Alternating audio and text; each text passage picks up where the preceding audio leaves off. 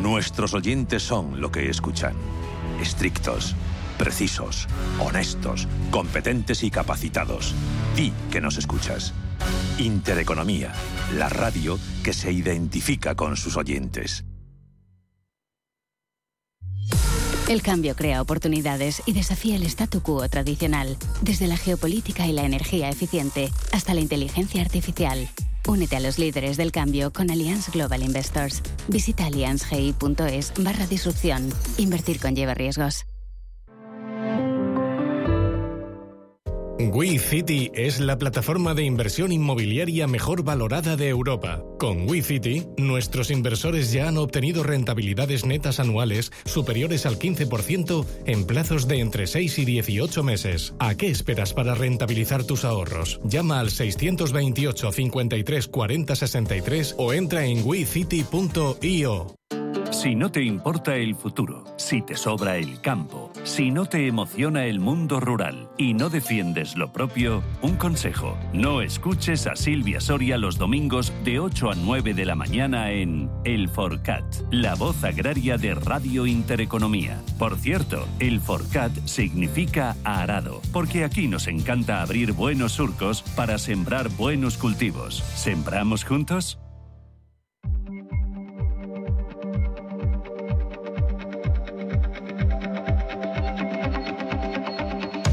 Cierre de mercados con Gema González, Radio Intereconomía.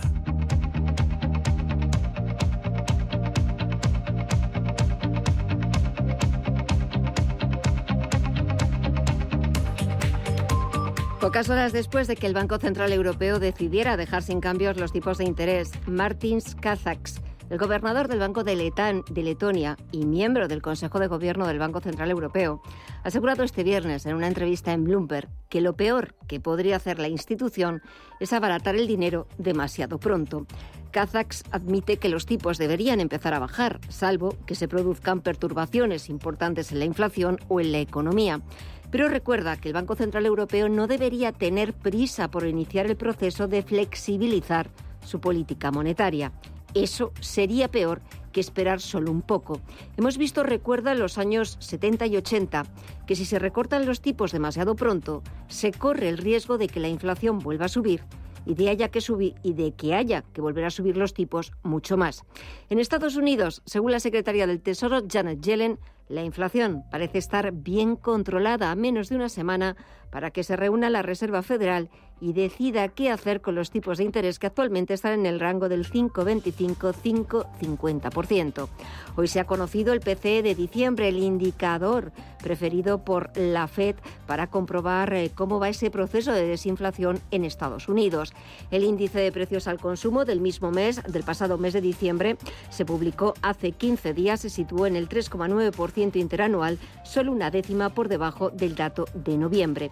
En cuanto a los valores europeos, en el de este viernes de Louis Vuitton Moët Genesis. La francesa marca la diferencia en la bolsa de París. Sus títulos se están disparando en tiempo real. Echamos un vistazo para ver qué es lo que sucede en la bolsa más importante, la bolsa de París. Vamos a ver cómo los títulos de Louis Vuitton suben un 13,47% hasta los 777 euros después de publicar sus resultados de 2023. Otras empresas del sector como Kering están sumando un 7,27% o Hermès subiendo un 5,47%. Se están subiendo al carro con fuertes avances y es que el gigante del lujo, dueño de Louis Vuitton y Dior, entre otras muchas marcas, ha anunciado que su beneficio neto de todo el año pasado fue de 15.174 millones de euros, un 8% más que en 2022, aunque la cifra es un poquito inferior a la esperada por el consenso de Bloomberg, que preveía unos 15.670 millones. Sin embargo, los ingresos repuntaron un 9% interanual y sí batieron las expectativas de los analistas. Solo en el último trimestre de 2023, la facturación de Louis Vuitton alcanzó los 23.948 millones, bastante por encima de los 23.700 millones previstos. Para Gonzalo Lardíez, gestor senior de renta variable europea de Ambank, todavía es pronto para saber si la tendencia negativa del sector del lujo ha cambiado. Eh, habrá que ver cómo evolucionan el negocio en próximas presentaciones. Es demasiado pronto para ver si, si, si realmente esa neutralización de todas las dinámicas positivas ya se ha producido, pero bueno, la verdad es que los resultados han sorprendido al mercado. También el posicionamiento era muy negativo y, de ahí pues la revalorización que llevan en la sesión de hoy. Mientras tanto, en España el IBEX 35 sigue por encima de los 9.933 puntos, avanza un 0,17% ese nivel psicológico de los 9.900 puntos que ayer jueves nuestro selectivo salvaba por los pelos. Los avances más contundentes se los sigue anotando París, el CAC 40 arriba un 2,34% en los 7.638 puntos. También está repuntando con fuerza este viernes Londres, el FT100 británico suma un 1,5% en los 7.642 puntos y en el resto de parques europeos los avances son bastante más moderados. Milán avanza un 0,55% y en el caso de del DAX Cetra del mercado alemán un 0,12% arriba en los 16.927 puntos. En los mercados de divisas echamos un vistazo y tenemos la, al euro que cotiza por debajo de los 1,09 dólares, mientras que la libra se cambia a 1,27 dólares cuando falta poco menos de una semana para que se reúna el Banco de Inglaterra.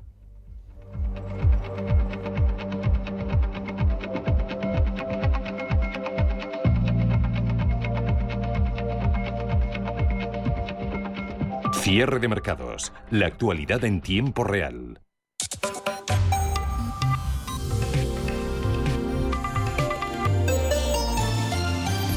Dejamos a las bolsas europeas con avances generalizados, sobre todo por el CAC 40 de París, aunque en Francia los agricultores están bloqueando las principales autopistas en torno a París, Elena, provocando atascos kilométricos. Sí, lo hacen para aumentar la presión sobre el gobierno. Los agricultores se quejan de que el Estado no les ayuda lo suficiente a hacer frente a lo que, según ellos, son los bajos precios de los alimentos y una regulación excesiva. El gobierno, por su parte, ya ha respondido y anunciará en breve las primeras medidas inmediatas destinadas a controlar la indignación de los agricultores. Incluso podría ser esta misma tarde. De momento, desde el Gobierno no han especificado cuándo y dónde está previsto que hable el primer ministro Gabriel Attal ni qué medidas podría anunciar. Vamos con datos macro. La confianza del consumidor alemán sigue desplomándose. Así lo revela el dato adelantado por el Instituto GFK este viernes, que apunta a una caída en el índice hasta los menos 29,7 puntos, desde los menos 25,4 del mes anterior. La incertidumbre sigue acechando a los hogares y eso hará que se desvanezcan las esperanzas de recuperación de la conocida como locomotora europea. El consenso augura una ligera mejora, de forma que el índice se situase en menos 24,5, pero no ha sido así, ya que el repunte de la inflación y el aumento de los impuestos han minado la confianza. Según los expertos, el dato arroja una sombra sobre la recuperación de la actividad impulsada por el consumo que esperaban para principios de año. Por otra parte, el informe económico mensual del Bundesbank advierte de que el crecimiento económico de Alemania se estancará en el mejor de los casos en el primer Mientras la inflación podría ralentizarse notablemente a principios de año. La economía germana se contrajo un 0,3% en 2023 y la demanda externa es débil. Los mayores costes de los préstamos frenan las inversiones, especialmente en la construcción residencial, mientras que la incertidumbre sobre las políticas fiscales y climáticas también está pesando sobre la actividad económica, lo que provoca que los consumidores sigan manteniendo la cautela en el gasto. La zona euro, por su parte, encadena ya su sexto trimestre consecutivo de crecimiento estancado o negativo y la tan espesa recuperación sigue sin aparecer. Y el transporte de mercancías por el canal de Suez ha caído un 45% en los dos meses transcurridos desde que los ataques de los hutíes de Yemen hayan obligado a las navieras a desviar la carga. La UNTAC, la agencia de la ONU sobre el comercio y desarrollo, advierte que los riesgos de una mayor inflación, la incertidumbre sobre la seguridad alimentaria y el aumento de las emisiones de gases de efecto invernadero. Según la agencia, transitaron por el canal un 39% menos de buques que a principios de diciembre, lo que supone un descenso del 45% en el tonelaje de mercancías. Ahora hay tres rutas comerciales mundiales claves interrumpidas, incluyendo también los flujos de granos y aceites desde la invasión rusa de Ucrania y el canal de Panamá, donde los bajos niveles de agua han provocado que el envío el mes pasado se redujera en un 36% interanual y en un 62% desde hace dos años. Seguimos en eh, cierre de mercados dando una vuelta por la geografía española para conocer provincia a provincia a las pymes eh, que han logrado el reconocimiento de esos galardones que año tras año entrega Banco Santander y Cámara de Comercio de España. Hoy nos vamos a Lleida, vamos a hablar con Joan Casals, es eh, director general de Global Laumont. Joan, muy buenas tardes, ¿cómo está? Hola, ¿qué tal? Muy bien, gracias eh, por la entrevista, un placer. Premio PYME del año, provincia de Lleida. En primer lugar, ¿qué es Laumont? Joan. Bueno, pues Laumont somos una empresa que somos especialistas en trufas y setas, ¿vale? Esto que parece un poco simple, realmente no lo es tanto porque trabajamos toda la línea de producto fresco y luego también hacemos la línea de congelado, línea de deshidratado y luego también elaboramos eh, una serie de eh, productos a bases de trufa, como son las conservas o como son las salsas trufadas, y toda esta gama de productos siempre basándonos en trufas y setas. Mm. Llevan muchos años en el mercado. ¿Cuándo nace Laumont? Bueno, la, empresa realmente nació a los años 80 a través de su fundador, que es José María Sedentí. Empezó él de forma autónoma con el mercado de la trufa y poco a poco pues ha ido haciendo pues más grande. Hemos empezado también con las setas y bueno, y estos últimos años eh, nos hemos ido desarrollando y actualmente estamos en cinco puntos de España. Tenemos la sede en Tárrega, luego también estamos en Mercabarna, Mercamadrid y Mercabilbao y luego también tenemos una fábrica en, Valladolid. ¿Qué, motivos vio el jurado para, para, este reconocimiento y además qué supone eh, para vosotros la obtención de galardones como este? Bueno, a ver, de cara a la segunda pregunta, para nosotros es un orgullo y aparte es una satisfacción porque pensamos que es un reconocimiento al trabajo bien hecho y esto implica pues que estamos en la buena línea, ¿vale? En donde estamos muy, muy contentos y muy agradecidos. Referente a la primera pregunta, mm, principalmente el motivo principal es que somos una empresa que hemos tenido un crecimiento exponencial en los, últimos 10 años pasando de eh, una facturación que la hemos eh, multiplicado por cinco. Hemos abierto nuevas líneas de negocio, hemos creado en productos y bueno, eh, vamos con un nivel de calidad y de exigencia a nosotros mismos que esto el jurado pues lo ha valorado de forma óptima. Trufas, ¿no? Son esos apreciados hongos subterráneos, han, fascinado a la humanidad desde la antigüedad, ahí está su, su aroma ¿no? penetrante, su sabor inconfundible, eh, elementos que convierten esto casi en un lujo gastronómico. ¿Está cada vez más al alcance de, del resto de la población? A ver, eh, yo siempre digo que cuando la gente escucha por la televisión o por la radio que la trufa es cara, claro, o sea, la gente habla del precio por kilo. Hmm. Y claro, el precio por kilo sí que es un precio alto, pero al final un particular, una pareja con 30 gramos, pues pueden tener una comida con trufa y en un año normal una ración para dos personas pues te puede salir a, a 10 euros, a 8 euros, 15 euros. Es decir, no es barato, pero es una cosa que una vez al año o una vez cada X tiempo pues la gente se lo puede permitir y eh, gracias a esto sí que es verdad que el consumo poco a poco va aumentando, porque es un producto pues que casa muy bien con muchos alimentos e incluso está de moda. Cada vez sale más en las revistas, en los restaurantes y bueno, esto un poco es lo que también nos ha ayudado a que el consumo pues vaya arriba. Y el consumo en España comparado con el que se da en otras economías, ahí cómo andamos. A ver, eh, yo creo que vamos regular, porque España es el país del mundo que hay más kilos de trufa. O sea, en España hay unas zonas que hay un gran mercado, hay muchas plantaciones y de aquí sale mucha trufa. Lo que pasa que, como todo, no hacemos del todo bien los deberes y mucha de esta trufa termina en Francia, termina en Italia y luego allí ya se pierde un poco el origen. Y entonces, claro, llega a restaurantes con origen que no es España, cuando realmente viene de aquí. Entonces, nosotros siempre lo que intentamos es defender el origen y poco a poco pues ir eh, penetrando a, más países. A día de hoy, con la trufa fresca estamos llegando a más de 50 países. Y esto para nosotros es un orgullo y también creo que para todos los agricultores es una forma de ver que su producto termina en los mejores restaurantes de todo el mundo. Mm. España, como dices, Joan, no, no solo ha, incrementado ¿no? su, producción, sino que también eh, se ha enfocado, hay, hay esfuerzos en, la investigación para, para mejorar, no sé, técnicas de, cultivo, eh, sostenibilidad, esa sí que es una palabra de moda. ¿Somos un referente a nivel mundial en ello? A ver, yo creo que sí, sin ninguna duda. De hecho, mm, a ver, no hay muchas estadísticas porque es un sector que a veces es un poco difícil, pero de la trufa de invierno, que también es la trufa melanosporum, como, como se conoce, España a día de hoy hay estudios que es el origen del 70%, incluso 80% de toda la trufa que hay en el mundo. Entonces, esto es gracias a que aquí hay unos grandes investigadores pues que realmente están apostando por esto y estamos viendo que hay mejoras eh, de forma continua.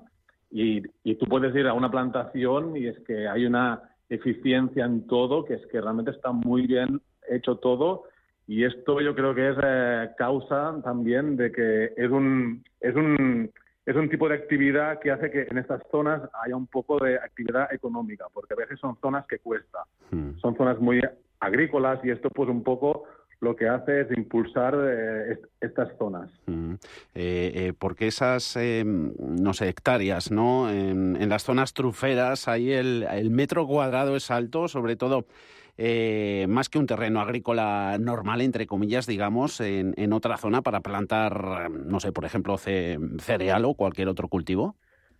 Sí, aquí lo que ha pasado es que, claro, como esto es un negocio que puede ser bastante rentable, digo puede ser porque la posibilidad de éxito no es alta, ¿eh? O sea, sí que es un sector que la inversión al principio es alta, porque, claro, tienes que adecuar el terreno, hacer estudios del suelo, bueno, poner las vallas, los árboles, bueno, hay los perros, o sea, es una actividad que requiere de esfuerzo y luego, la probabilidad de éxito, hay gente que te dice el 20%, otro el 40%, otro el 10%. Claro, no es algo que sea eh, 100% seguro. Entonces, claro, eh, es un poco complicado, pero sí que es verdad que cuando va bien, va bien. Y sí que es verdad que los precios de los suelos eh, han aumentado en las zonas que realmente se piensa que allí puede funcionar bien una, una trufera. Un proceso, ¿no? Como nos, como nos cuentas, Joan, que aparentemente es sencillo, ¿no? Pero que tiene mm, sus riesgos, ¿no? De ahí que, que ese hongo sea, sea tan eh, cotizado. Eh, el jurado de estos eh, premios PYME del año 2023 también ha, reconocido la cooperación que hacéis con escuelas de, de hostelería, ¿no? Habéis creado un centro de formación culinaria, se llama Academia Laumón, para formar a futuros cocineros. Correcto, sí. Eh, esto es un concurso que hacemos con todos los chefs de España. Esto está abierto a toda España.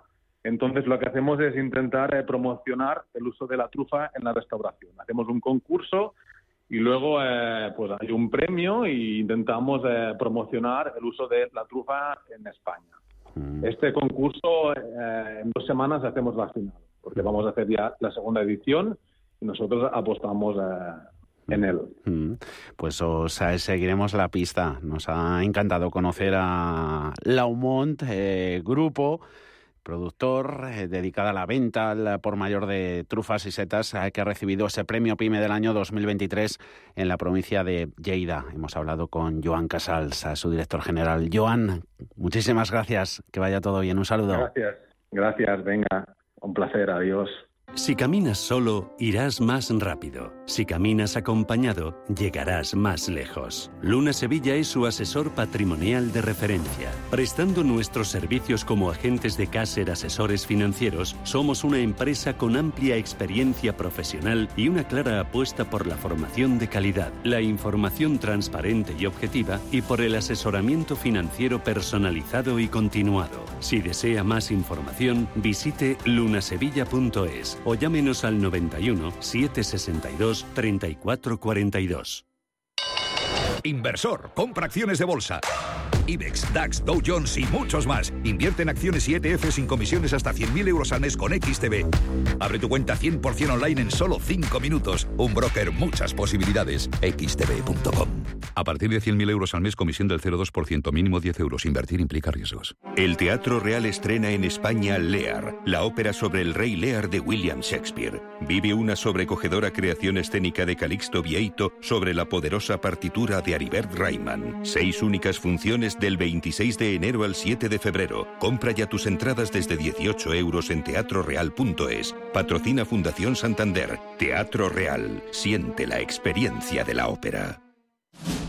Si te gusta el séptimo arte, Vivir de Cine es tu programa. Dirigido y producido desde Hollywood por José Ignacio Cuenca y presentado por María Ayer. Toda la actualidad del cine, estrenos, festivales y críticas sin olvidar los clásicos. Los viernes, de doce y media a dos y media de la madrugada, Vivir de Cine en Radio Intereconomía.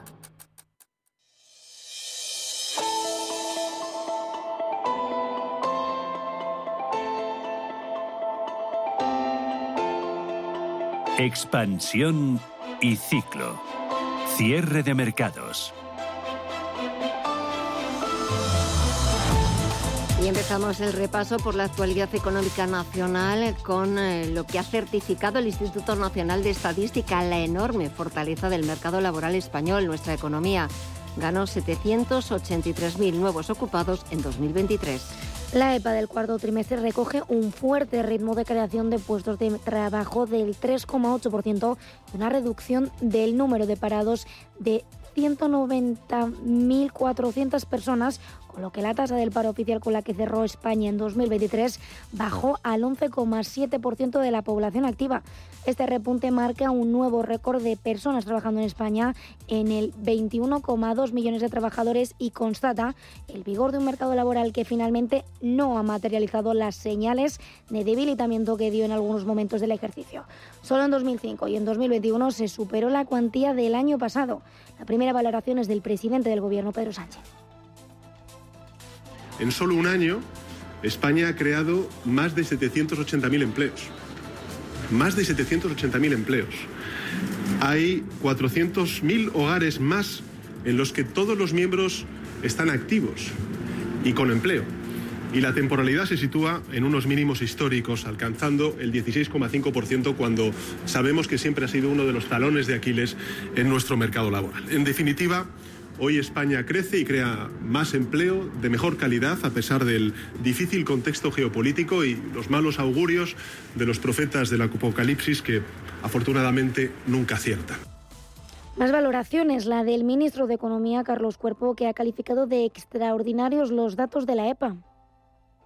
Los datos de EPA referidos al, al cuarto trimestre que acaba de publicar el INE y que son especialmente importantes porque dan una visión completa del, del, año 2023, un año excelente en materia de comportamiento del mercado de trabajo. Es decir, tenemos, yo creo que unos datos eh, de la situación del mercado laboral en 2023 que demuestran la fortaleza, la resistencia de esta recuperación de la economía española y el dinamismo de nuestro mercado laboral, incluso en un contexto internacional que es particularmente delicado y, y complicado.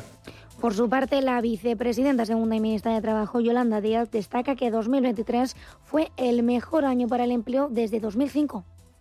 En el año 23 se han creado 783.000 empleos en nuestro país. Es el mejor año desde el 2005, con la excepción de la pandemia.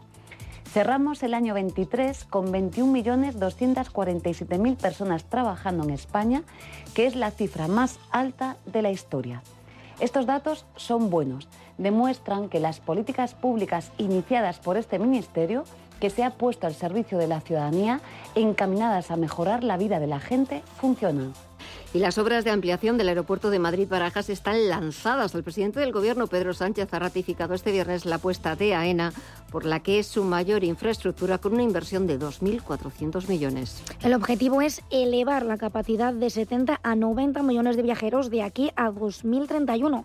La actuación prevista en el marco del documento de regulación aeroportuaria se realiza con cargo a las tarifas aéreas como cualquier otra relacionada con el negocio aeronáutico de AENA.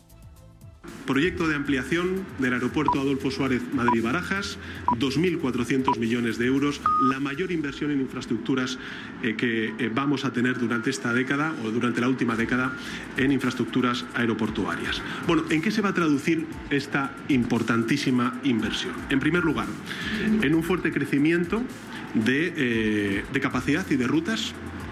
En segundo lugar, en la creación de miles de empleos directos y también indirectos. Y en tercer lugar, de la generación de riqueza. Declaraciones de Sánchez desde Fitur, donde ha participado en el acto Sostenibilidad Social, diseñar hoy el turismo de mañana. Al referirse al programa de obras de Barajas, el presidente del Gobierno se ha referido a la mayor inversión en la última década en infraestructura aeroportuaria. La presidenta de la Comunidad de Madrid, Isabel Díaz Ayuso, recuerda que el anuncio es antiguo, pero que la inversión es bienvenida y que va a contar con la colaboración del Gobierno regional.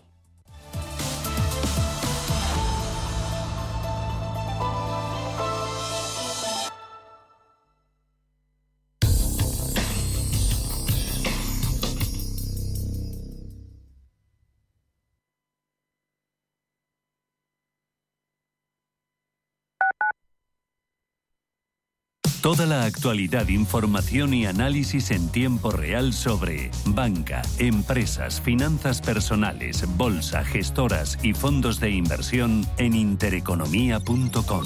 Con la opinión de los mejores expertos del mundo económico, empresarial y bursátil. Toda la programación en directo y con la posibilidad de escuchar en cualquier instante los mejores momentos de la emisora española líder en información económica. Sigue bien informado en intereconomía.com. Antes de que amanezca te acompaña, escucha y ameniza las mañanas en Radio Intereconomía. Antes de que amanezca, con Guillermo Sancho Muela, de martes a viernes, de 6 a 7 de la mañana, en Radio Intereconomía. ¿Qué tipo de piel tienes? ¿Te la cuidas? ¿Te proteges del sol? ¿Se te cae el pelo o se te hinchan las piernas? ¿Qué perfume puedes regalar? Deja de buscar en internet respuestas confusas porque ahora en Belleza Capital estarás enterado de todo esto y mucho más. Los sábados de 11 a 12 de la mañana en Radio Intereconomía con Katia Rocha. Somos aquello que siempre quisiste ser. Creamos aquello que siempre quisiste tener. Las reglas del juego han cambiado. Somos traders. Operamos. Black Bear Broker. El broker de los traders. El riesgo de pobreza y exclusión social afecta a uno de cada tres menores en España. En la Fundación La Caixa facilitamos metodologías y recursos a más de 400 entidades sociales para dar oportunidades a quienes más lo necesitan y que puedan desarrollar todo su potencial. Solo es progreso si progresamos todos. Fundación La Caixa. Radio Intereconomía. Eres lo que escuchas.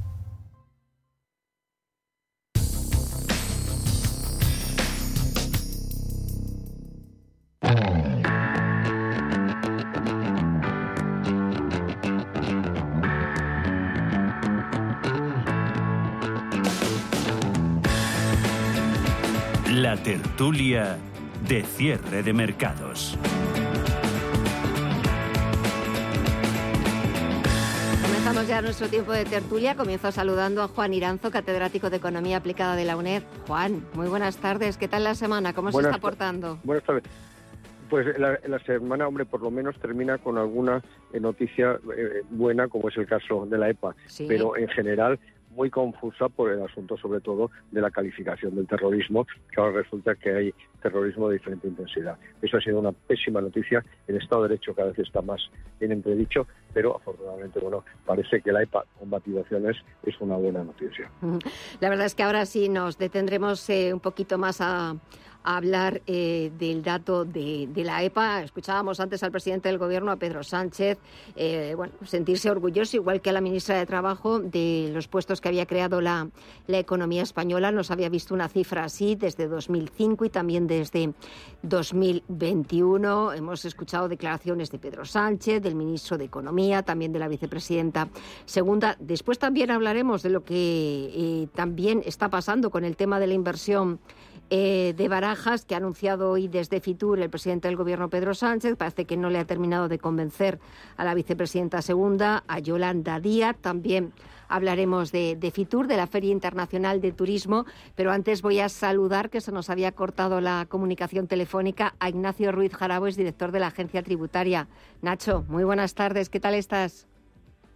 Buenas tardes, Gemma. Pues yo creo que sospechando que te tiene la línea Pegasus aplicándola a tu línea telefónica al gobierno. ¿eh? Sí, bueno, pues que, oye, que nos escuche, que nos escuche con motivo y que nos escuche con razón. A ver si, ¿verdad? que, escuche atentamente y que aprenda. Exacto, que aprenda. No sé si en dos tardes, pero bueno, le ofrecemos todas las tardes que quieran, por supuesto.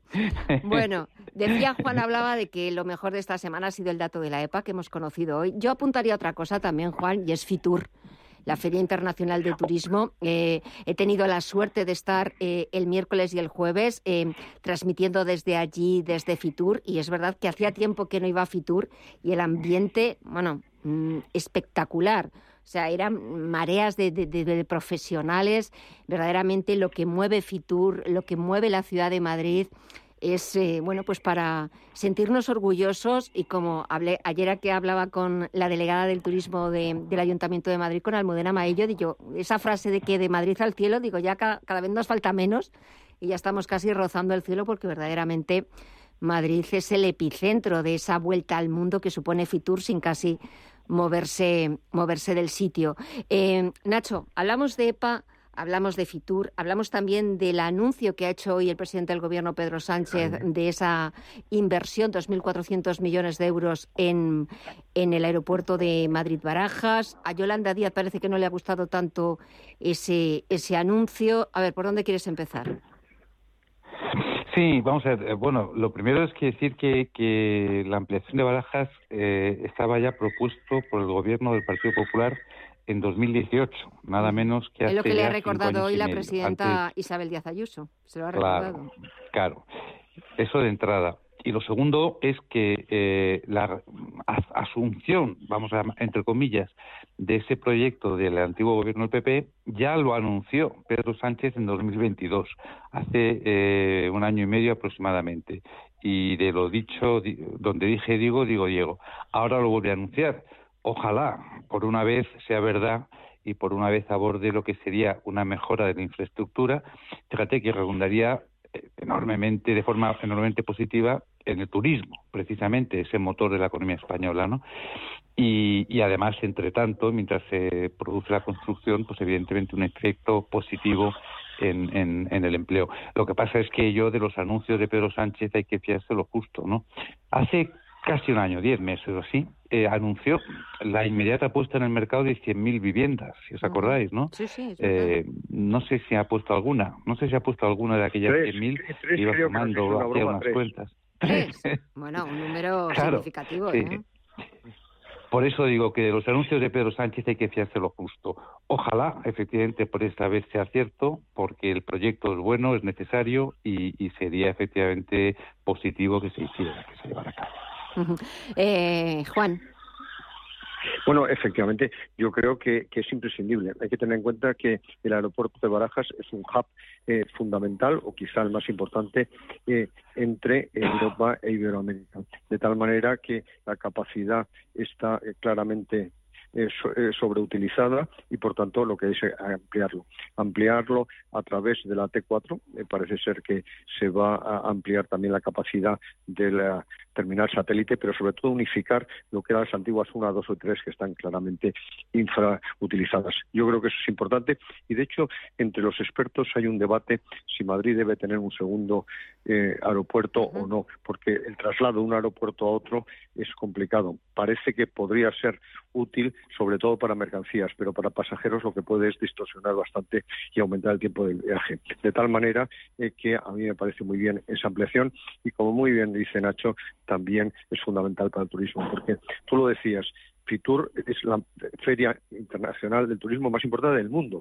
hoy oía, yo hace un momento eh, de España, no del mundo. Y en ese sentido responde clarísimamente a nuestra situación turística. También hemos tenido una buena y reciente noticia, que es precisamente que en el año 2023 se ha publicado a raíz de la presentación de Fitur, en el año 2023 hemos vuelto a batir el récord del número de turistas extranjeros, más de 84 millones. Significa un incremento del 16,4% respecto al año 2022, pero atención, que es lo importante, un ligero crecimiento 0,4 respecto a ese récord histórico que parecía imbatible del año 2019. Y lo que es más importante es que eh, el turismo que viene a España permanece más tiempo y es de mayor calidad, gasta más y ya no solo es un modelo sol y playa. Hay que tener en cuenta que en el año 2019 los ingresos por turismo fueron 75.000 millones de euros, este año han superado los 107.000. Por tanto, yo creo que es un sector estrella y que no se debe demonizar. Y nuevamente la eh, señora vicepresidenta del Gobierno ya está demonizando uno de los sectores fundamentales de la economía española, poniéndole trabas, en este caso, a la ampliación del aeropuerto. Eh, Nacho, eso por una parte. Por otra parte, hoy hemos conocido ese dato, eh, ese dato de la EPA, eh, la economía española creando más de 700.000 empleos. Así estaban y, de, orgullosos Sánchez, el ministro de Economía, Carlos Cuerpo, extraordinarios, los datos magníficos. 2023 el mejor año en la historia de, la economía española. Dime, porque no es solo todo lo pero que que no se nos olvide que no se nos olvide que, el gobierno, este gobierno, es un magnífico jugador de parchís, porque mete una y cuenta diez, o come una y cuenta veinte, ¿no? Es decir, eh, los datos de empleo sabemos absolutamente, o parece que se nos olvida, o ya por, por, aburrimiento dejamos de decirlo, los datos de empleo son auténticamente falsos. Es decir, eh, eh, ya no por lo que decimos todos nosotros, que por supuesto que también, es decir, el tema de los fijos discontinuos, el falseamiento de la baja de temporalidad de la temporalidad, que no es tal, porque ocurre es que en vez de temporales son discontinuos también. No, eh, vamos a decir una fuente ajena, externa a nosotros y un tercero en discordia, Eurostat. Eurostat hizo un informe no hace eh, más que unos meses donde cifró la, en 5 millones de personas la cifra que en España había entre, sumando, parados e infraempleados. Empleados son todos aquellos que están a tiempo, con escaso tiempo de trabajo, que tienen una retribución mínima, etcétera. Bueno, 5 millones, tres, eh, tanto la suma de desempleados más infraempleados. Y a continuación, unas páginas después, cifraba la cifra de infraempleados en un millón doscientos mil. Bueno, pues verde y con asas. 5 millones es la suma de los dos conceptos. un millón mil es la de infraempleados, pues la de parados es 3 millones, era 3 millones 800 mil. Lo dice Eurostat, no lo dice Ignacio Cruz Y cuando Eurostat dijo eso, el gobierno estaba diciéndonos que los parados eran 2 millones 800 mil. Es decir, según las cifras de Eurostat, el gobierno tenía y mantiene un millón de parados debajo de la alfombra. Y eso es lo primero que hay que decir antes de analizar cualquier dato oficial. ¿Por qué? Porque el dato oficial es falso. No, no maquillado falso, de toda falsedad. Por tanto, eh, yo creo que lo que hay que hacer, lejos de analizar los datos que nos dan cada mes, si hablamos de, las estadísticas de empleo, o cada tres meses si hablamos de la EPA, lo que hay que decir es, cada vez que nos quieran dar datos oficiales, denunciar que son falsos. Y punto. Y mientras no nos den los falsos reales, acomodados efectivamente a los criterios de Eurostat, eh, no hay que, en mi opinión, no hay que dar ninguna credibilidad, que debería cero, a toda la estadística oficial de empleo. Y acabo diciendo que este probablemente es el caso estadístico más sangrante de falseamiento, insisto, no maquillaje, sino de falseamiento, pero que esta costumbre del gobierno de entrar a saco en las estadísticas oficiales para moldearlas a su gusto no se produce solamente aquí, ya lo hizo también con la inflación, ya lo ha hecho también con el PIB, es decir, se trata de no mejorar la realidad, sino hacer aparentar que la realidad es buena. A eso se dedica el gobierno, a intentar dar la apariencia de que la realidad es buena, en vez de, ciertamente, de modificar la realidad para que mejore. De hecho, todavía no se ha explicado por qué fue cesado el anterior presidente del INE, porque parece ser, todos los indicios apuntan que no estaba dispuesto a seguir precisamente esa recomendación o esa orden que ponía de manifiesto Nacho. Y ahora sí, de tal manera que lo primero que tenemos que poner de manifiesto, y no puedo estar más de acuerdo con Nacho, es que evidentemente las cifras no son eh, creíbles, son falsas y no sabemos exactamente lo que ocurre en el mercado laboral. Pero dicho lo cual, aunque sean eh, oficiales, aunque analicemos las oficiales, tiene sus ventajas, evidentemente, pero tiene muchos inconvenientes. ¿eh? En primer lugar, el fuerte incremento de la generación de empleo público. Ya hemos superado los 3.600.000 empleados públicos. Eso es una cifra tremenda. En segundo lugar, que el tiempo de trabajo se ha reducido. Por tanto, las personas trabajan menos horas y ganan menos, porque a pesar de la creación de empleo, el número de horas trabajadas ha disminuido. Y luego, por otro lado, hay que tener en cuenta otro factor eh, importante, que es que ya estamos computando una serie de personas como los becarios, etcétera, también como ocupados y también como cotizantes a la seguridad social. Pero es que además, en esa misma EPA ya se contrasta una clara desaceleración de la economía española, puesto que hay una destrucción de empleo privado en el cuarto trimestre, no en el conjunto del año, sí en el cuarto trimestre. Por tanto, la tendencia es a desaceleración.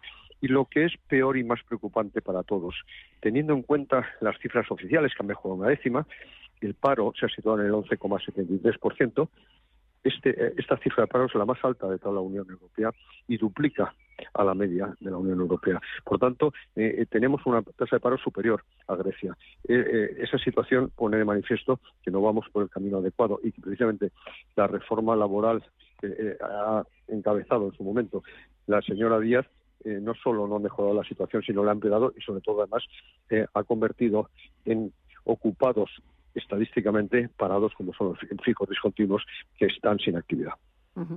Eh, Nacho, ¿quieres continuar con este tema o cambiamos de asunto? Y hablamos también que hoy he escuchado, estaba en Madrid en un desayuno informativo en el que ha participado el presidente de la Autoridad Bancaria Europea, José Manuel Campa, y le han preguntado sobre el tema de si él estaba de acuerdo en poner topes a los sueldos de los directivos de, de las empresas de las cotizadas en el IBEX 35, en particular a los directivos de los banqueros, y el claro ha dicho que, que no se puede poner topes a, los sueldos de un directivo de, de, una empresa privada y de una empresa cotizada en el IBEX 35. ¿Que ¿De qué estamos hablando? Claro, es que es, bueno, Campa es español y por tanto conoce el percal, ¿no? Pero cualquier dirigente europeo mm, que, que, que se aproxime a las declaraciones sucesivas de, nuestra vicepresidenta tiene que llevarse, tendría que llevarse las manos a la cabeza, ¿no? Es tremendo, no ya que haya un personaje como ella diciendo estas barbaridades, sino que ese personaje que dice esas barbaridades ocupe un puesto de vicepresidente en nuestro gobierno. ¿no? Pero fíjate, enlazando con esto, porque eh, son muchos los últimos anuncios que están haciendo eh, para, como ellos dicen, comillas, ¿eh? mejorar a la gente. ¿no? Mm. Una efectivamente es limitar sueldos de unos ciudadanos que tienen derecho a que su empresa privada les retribuya conforme crea que es su rendimiento, ¿verdad? Sin que el gobierno se lo limite. Pero, mm, bueno, es que eh, hay más, porque a los empresarios, a los pequeños empresarios, les está acosando de una manera tremenda. Ya hemos hablado, solamente lo reseño, ¿no? De la subida no dialogada del salario mínimo interprofesional, del anuncio de la reducción no dialogada de la jornada laboral. Eh, pero es que hoy, creo que ha sido hoy o ayer, eh, también gente de, de los partidos del gobierno han anunciado su intención de reducir o eliminar las bonificaciones autonómicas en el impuesto sobre sucesiones y donaciones. ¿no? Es decir, eh, eh, está absolutamente eh, inmerso este gobierno en un proyecto de neocentralismo fiscal por el cual quieren vaciar de autonomía financiera las comunidades autónomas. ¿no? Pero esto, curiosamente, es con carácter general, porque por otra parte lo que pacta con Junts y con Esquerra Republicana es estudiar vías para aumentar la autonomía financiera de Cataluña. Entonces no se entiende esta doble esta doble vía contradictoria, ¿no? Es decir, me comprometo a aumentar la autonomía financiera de Cataluña pero por otra parte la realidad es que lo que voy haciendo es dirigir, redirigir eh, eh, nuestro esquema fiscal o financiero fiscal hacia un nuevo neocentralismo, ¿no? que no puede ser más contrario al Estado autonómico. Por cierto, fue el Constitucional el que dijo que sin autonomía financiera no hay autonomía política. Y desde luego, si se le quita a las autonomías la capacidad de regular los hechos imponibles que eran suyos, como es el patrimonio o como es la herencia, pues evidentemente se deja sin autonomía fiscal y sin autonomía financiera. Pero eso es mejorar, eso es mejorar eh, la vida de la gente, según dicen ellos, ¿no? Es decir, que cuando heredas de tu padre, en vez de tener la bonificación que hoy tiene media España, eh, pues en vez de eso tengas que pagar una pedazo de, de suma en términos de cuota íntegra. Eso es mejorar la cuestión de la gente. Pero otra cosa más que han anunciado es eliminar las exenciones en el IVA a la educación y en el IVA a la sanidad, de la sanidad y de la educación, cuando el proveedor del servicio sea privado. Es decir, que conseguir que alguien que ahora mismo no pagaba IVA por, estar en una sociedad eh, médica o por ir a un colegio concertado, a partir de ahora sí va a tener que pagar IVA, ¿no? Es decir, esto es mejorar la vida de la gente tal como se entiende desde la ciudad del gobierno. Eh, Juan. Parece que se nos ha cortado la comunicación con Juan Iranzo. Enseguida volvemos eh, a intentar conectar con, con, él. Sí, la verdad es, es Pegasus, que... ¿eh? que es Pegasus. Sí, sí, sí. Pues, es Pegasus. Pues ¿eh? Pegasus, eh, que nos deje volver a hablar con Juan Iranzo y después ya que, que, que haga lo, lo que quiera.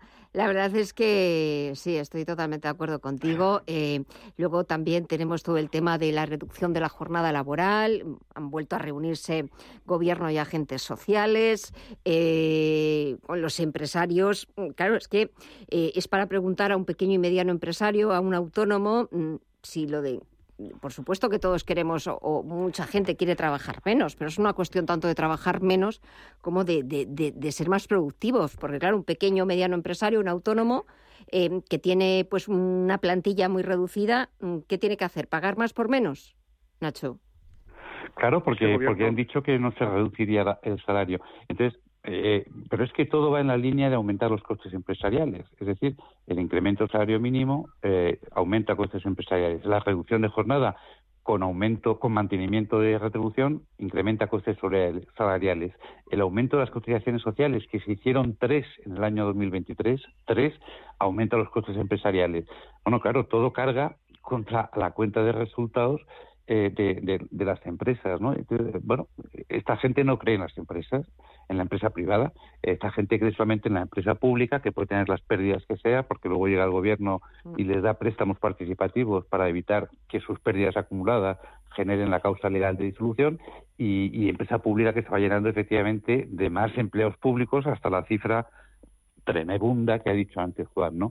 Claro, pero en definitiva, ¿a dónde vamos entonces? Si esa tendencia que han iniciado de forma deliberada y consciente eh, los dirigentes de nuestro país se mantiene, pues será cosa de unos años que efectivamente estemos en un sistema antiproductivo, ya no escasamente productivo, sino antiproductivo, en un sistema completamente estatalista. Bueno, hay experiencias internacionales, ¿no?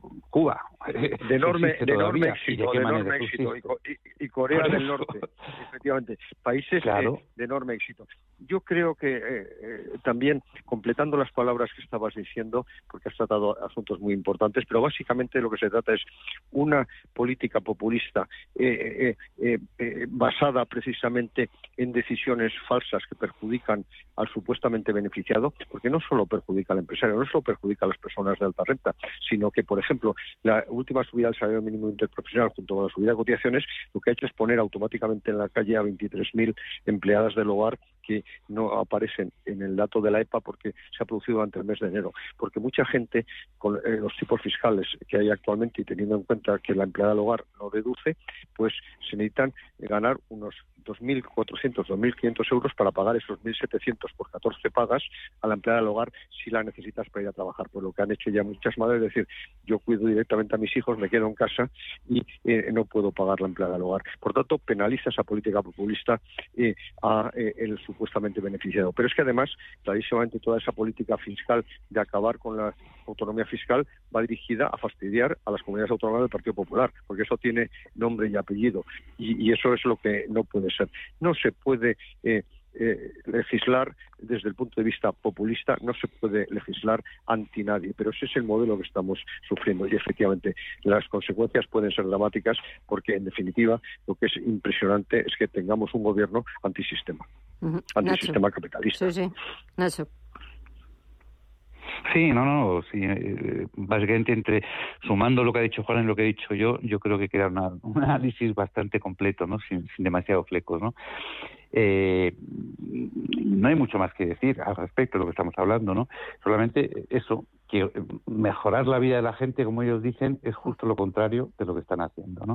Eh, y la prueba, vamos a ver, si es que basta con eh, pasearte por tu vecindario, salir a los bares de, y escuchar las conversaciones. Sí que es verdad que los bares siguen llenos y los restaurantes siguen llenos, porque ha habido un efecto psicológico en España y en el mundo, ¿no? Y es que después de la pandemia consumimos como si no hubiera mañana, ¿no? Pero una cosa es que efectivamente se consuma mucho y otra cosa es el estado de ánimo de la gente, que efectivamente dice, bueno, consumo porque no sé si va a llegar otra pandemia y no sé eh, dónde voy a estar mañana, pero desde luego la gente efectivamente está pasándolo ciertamente mal, es decir, que estos cinco años largos ya de política asistencialista no ha conseguido en absoluto eh, que España viva mejor, que los españoles vivan mejor. De hecho, los índices de riesgo de pobreza no han mejorado y el índice de Gini como medidor de la igualdad y desigualdad tampoco ha mejorado. Es decir, eh, lo único que ha servido esta política de expoliadora de recursos privados para luego aplicar o implementar una política asistencialista ilimitada y irracional, lo único que ha supuesto efectivamente el único resultado efectivo es más estatismo y más dependencia eh, del Estado por parte de cada vez mayor parte de la población. Y en este periodo, además, es el único país de la Unión Monetaria que ha reducido su productividad de un 4% frente a una subida eh, eh, en la misma proporción, pero positiva, de la Unión eh, Europea, eso, Unión Monetaria. Perdón. Eso es enormemente preocupante porque significa que España va perdiendo capacidad de crecimiento, potencial de crecimiento. De tal manera que, insisto, las políticas económicas de este Gobierno van en contra del bienestar del conjunto de la sociedad, no solo de unos cuantos, porque como antes decía Nacho, eh, eh, otro asunto más importante, no se puede legislar eh, contra nadie. Y en este sentido, la posible aplicación del IVA a la sanidad y a la educación, básicamente sanidad privada y educación privada, lo que pretende es destruir la sanidad privada y la sanidad pública, con lo que penaliza enormemente a los beneficiarios de la seguridad social, de la asistencia pública, por una razón muy sencilla, porque no tiene capacidad en este momento de absorción. En la sanidad pública, el Sistema Nacional de Salud eh, ha, dos millones y medio de personas que se incorporarían precisamente si dejaran en la sanidad privada. Eh, realmente, ¿a quién penalizaría? A los que en este momento están usando la sanidad eh, pública. Por tanto, insisto una vez más, esas medidas antisistema básicamente penalizan al conjunto de la sociedad y no solo unos cuantos. Y desde luego, como muy bien decía Nacho, eh, no mejora la vida de la gente, ni muchísimo menos. Bueno, señores, pues me temo que a ver si nos han escuchado y nos han escuchado alto, alto y claro, si no, pues que nos vuelvan a, nos vuelvan a escuchar eh, a, través de nuestro eh, canal de YouTube, que nos vuelvan a escuchar, que presten atención alto y claro porque aquí no, no nos escondemos. Juan Iranzo, Nacho Ruiz Jarabo, un verdadero placer despedir así la semana, eh. Eh, que paséis muy buen fin de semana, sobre todo con estas temperaturas que parece que estamos más eh, casi en primavera o verano que, que finales de, del mes de enero, pero bueno, aprovechemos este buen tiempo, que disfrutéis del fin de semana, daros las gracias como siempre por estos minutos, por este ratito y hasta el próximo viernes. Un fuerte abrazo a los dos. Gracias. y, que el estudiante de, y que el estudiante de baloncesto gane la Copa vale. de la el domingo. Venga. Muchos ánimos, suerte, ojalá. Venga, hasta pronto. Venga, gracias. Adiós. Hasta pronto.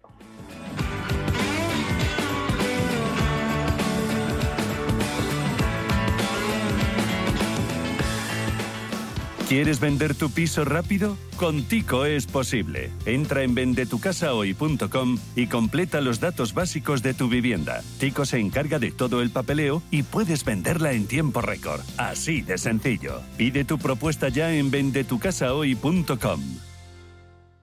Tan, tan, tan, tan, tan.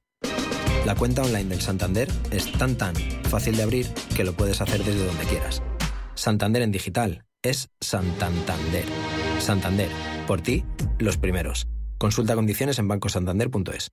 WeCity es la plataforma de inversión inmobiliaria mejor valorada de Europa. Con WeCity, nuestros inversores ya han obtenido rentabilidades netas anuales superiores al 15% en plazos de entre 6 y 18 meses. ¿A qué esperas para rentabilizar tus ahorros? Llama al 628 53 40 63 o entra en wecity.io.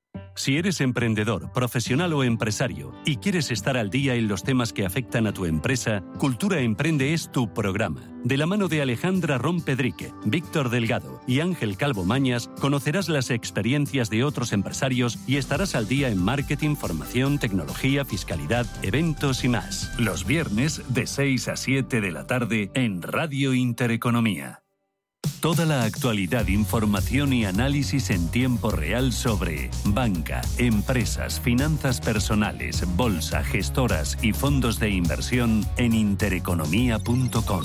Con la opinión de los mejores expertos del mundo económico, empresarial y bursátil. Toda la programación en directo y con la posibilidad de escuchar en cualquier instante los mejores momentos de la emisora española líder en información económica. Sigue bien informado en intereconomía.com. Son las 5 de la tarde.